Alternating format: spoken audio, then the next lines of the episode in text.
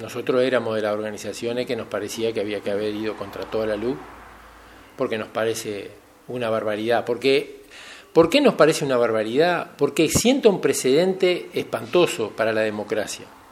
Imagínense la gente este, con otro gobierno de otro signo que asuma en las elecciones que viene. Se le antoja presentar una ley de urgente consideración de 600 artículos y tiene la mayoría para sacarla. La saca. ¿Se entiende a lo que voy? O sea, esto es una barbaridad por donde se lo mire. Entonces, es muy riesgoso para la, para la democracia que nos acostumbremos a que las, las mayorías avasallen de esa forma a las minorías.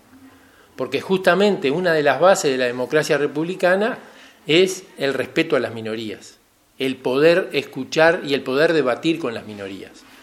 Este, esto no está pasando, nos estamos acostumbrando, o sea, la derecha ha creado un relato este, que ha transformado el debate político en un canto de tribuna a tribuna, me hace acordar a cuando hay un clásico, ¿no? La Ámsterdam le canta a la Colombia, la Colombia le canta a la Ámsterdam, pero no hay diálogo, no hay un diálogo.